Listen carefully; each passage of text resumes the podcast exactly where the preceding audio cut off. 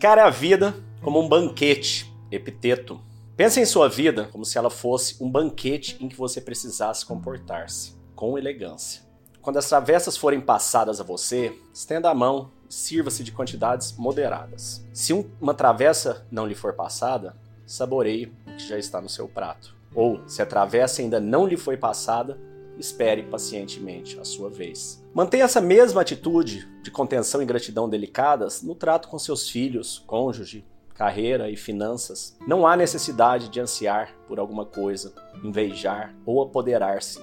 Seja do que for, você receberá sua devida porção quando chegar a sua vez. Diógenes e Heráclito foram modelos impecáveis de pessoas que viveram de acordo com esses princípios, em vez de se deixarem levar por impulsos desprezíveis. Tenha como objetivo imitar o valioso exemplo deles. A arte de viver de Epiteto, por Sharon Lebel. Bom, eu acho muito os trechos de Epiteto, né? O Epiteto dos três grandes estoicos clássicos, né? Marcos Aurelius, Epiteto e Sêneca. Ele é o mais duro, né? Ele é o mais escolástico, vamos dizer assim. Marcos Aurelius ele escrevia para ele, então era a própria reflexão. Marcos Aurelius é interessante a gente ver a reflexão dele, né? Sendo um imperador, a gente conhece o íntimo de um imperador com tanto valor, com tanta virtude. É, Sêneca foi um grande nobre, também uma pessoa envolvida com o poder, com os imperadores. Ele mesmo tinha muito poder, ele era um dos homens mais ricos de Roma, né? E já Epiteto era um escravo, é um escravo que conseguiu sua alforria em determinado momento, já adulto, depois de ter sofrido muito, começou a ensinar o estoicismo para os seus alunos. Então tudo isso veio das anotações dos seus alunos. Então você vê que até a, né, a formação dele, o modelo dele de se expressar, ele tem mais humildade, né? Apesar que eu acho o Marcos Aurélio extremamente humilde também, é, dada a posição dele, mas o, o epiteto, né? Então ele está mostrando como é que ele tinha que se portar em um banquete, é por ele vir de uma posição social menos favorecida. E que na vida é a mesma coisa. Você tem que estar contente com aquilo que você tem. Não tem nada de errado em você querer mais. Tá tudo certo. Desde que você seja grato pelo que você já tem. Querer melhorar faz parte da natureza humana. A gente vem nessa vida para melhorar, para evoluir, natural que a gente queira mais. No entanto, o desejo frenético e constante por mais e mais e mais faz com que você não esteja nunca grato e satisfeito pelo que você já tem.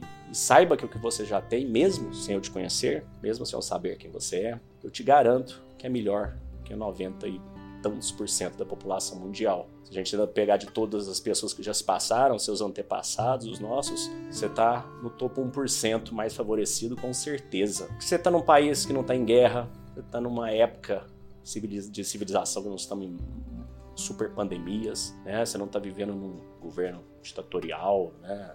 é, como vários que a gente vê ainda hoje no Oriente, na África, nesses níveis, né? Você tem comida, com certeza, você tem um celular ou tem um computador que está escutando esse áudio, né? Assistindo esse vídeo. Então você está melhor que a maior parte das pessoas. Você tem que saber disso. Dentro do chamado estoico das sete lentes, a gente mergulha.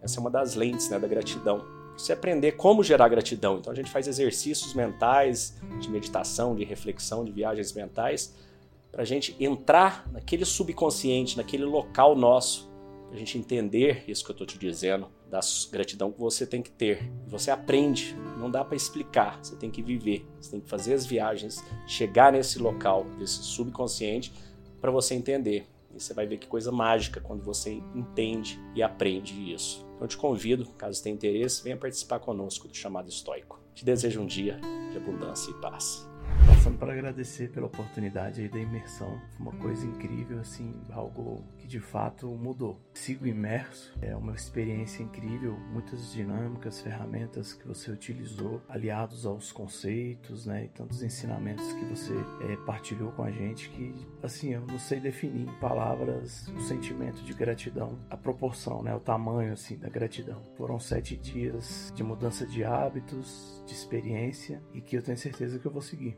porque foram incríveis, então eu quero mais. Sigo imerso, beleza? Muito obrigado mais uma vez, gratidão. Deus abençoe. Forte abraço.